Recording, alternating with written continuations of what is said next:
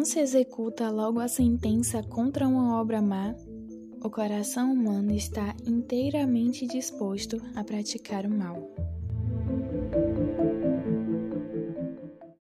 Oi, oi, pessoal, lindo dia! Hoje é quarta-feira, dia de peregrino aqui, e hoje nós vamos dar continuidade à nossa série Verdades nas Vaidades, falando sobre um assunto muito sério e necessário de ser discutido, que é o pecado.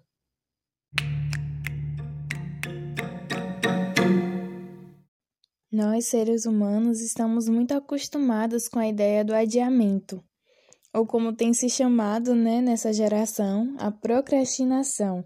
É uma palavra que permeia os nossos dias, que nós ouvimos falar muito e, se não nos policiarmos, caímos várias vezes num dia só. Procrastinar é o ato de deixar para depois algo que poderia e geralmente deveria ser feito de imediato. Mas todo mundo que cai na procrastinação sabe que não vai poder fazer isso para sempre.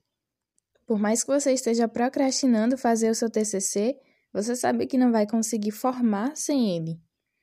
Se você está procrastinando um trabalho que o seu chefe pediu, você sabe que no final do mês pode não receber o seu salário ou até mesmo ser demitido se você não cumprir com suas obrigações dentro dos prazos estabelecidos para você. O adiamento pode acontecer, mas a consequência é real.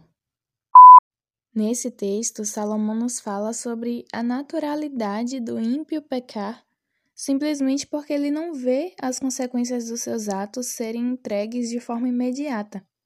Quando ele peca, sendo esse pecado contra Deus, contra o seu irmão, às vezes contra o seu próprio corpo, as consequências não são vistas, portanto, não são temidas.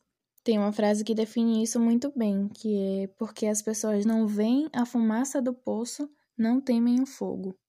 Sabemos também que existe um ditado que fala, né, que onde há fumaça, há fogo. Mas, se parar para pensar direitinho, nem sempre que tem fogo tem fumaça. Mas sempre existiu o alerta. Todos nós sabemos muito claramente que os nossos atos têm consequências especialmente aqueles que vão contra a palavra de Deus. Eu tenho falado muito aqui sobre a eternidade, mas existe a eternidade em vida e em morte. Eu tenho falado muito sobre o prazer de uma eternidade na presença de Deus, mas existe uma eternidade distante de Deus. Ao passo de que existe uma vida perto do Pai, onde nós estaremos alegres e nenhuma tristeza alcançará aquele local que é o céu. Existe também uma morte eterna, um lugar de sofrimento, no qual as pessoas que pecaram desenfreadamente nessa terra colherão as consequências dos seus próprios atos. Essas podem parecer palavras duras, mas que vão ser necessárias ser repetidas, porque são duras verdades da dura maldade. Nós não podemos ser omissos quanto às consequências do pecado, pois ele gera morte. Estamos vivendo uma época que estamos muito preocupados com o coronavírus, né, o Covid-19. E eu não estou negligenciando os cuidados nem a preocupação de forma nenhuma. Nós precisamos zelar pela nossa vida enquanto estivermos por aqui, porque isso também é responsabilidade nossa como servos do Senhor.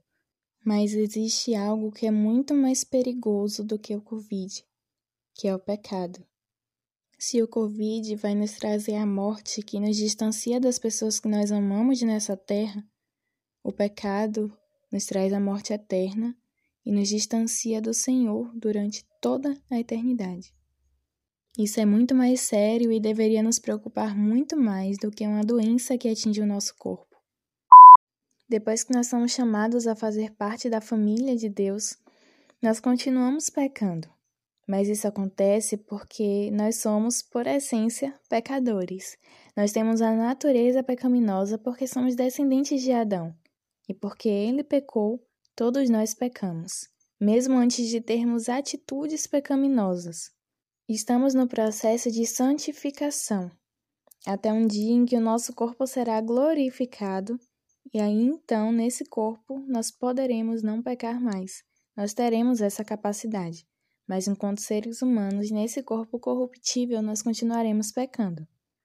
Mas o que acontece é que esse pecado é fruto de uma guerra, porque o espírito habita em mim, a minha carne luta contra o meu espírito, e o espírito contra a carne.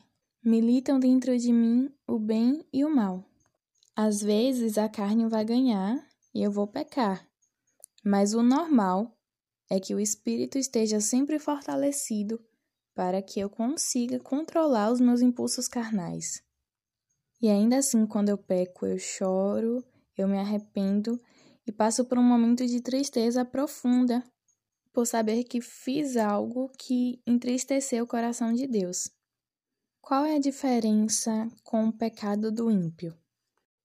Eu tenho a certeza da minha salvação, independente das minhas atitudes. Eu sei que eu não vou cair da graça, independente do pecado que eu cometer hoje ou amanhã ou depois. Eu sei que eu fui escolhida e chamada a fazer parte da família de Deus. Isso já é um fato. O fato de eu odiar o pecado, de eu não querer cometê-lo, não é pela consequência que isso pode me trazer. O que leva meu coração a se entristecer é o fato de ter desagradado a Deus. É o meu amor a Ele que me faz querer alegrá-lo com as minhas atitudes, com as minhas palavras, com os meus pensamentos. O ímpio que não serve a Deus não está nem aí para o juízo que Deus faz pelas suas atitudes. E a única coisa que poderia impedi-lo de tomar uma atitude errada seria a consequência dessa atitude ser imediata, se ele fosse consequentemente castigado. Ou seja, enquanto os filhos agradam a Deus por amor, Aqueles que não são filhos poderiam, em alguma hipótese, agradá-los apenas por medo. Hoje eu quero te convidar a sondar o seu coração. Talvez você possa até tomar atitudes corretas perante o Senhor, mas se essas atitudes são tomadas por medo e não por amor, elas não o agradam. Se você notou que tem algo de errado, ore ao Senhor. Peça que Ele te ensine a amá-lo. E que bom que nós podemos amá-lo porque Ele nos amou primeiro. O medo nos paralisa, mas a palavra diz que o perfeito amor lança fora todo medo.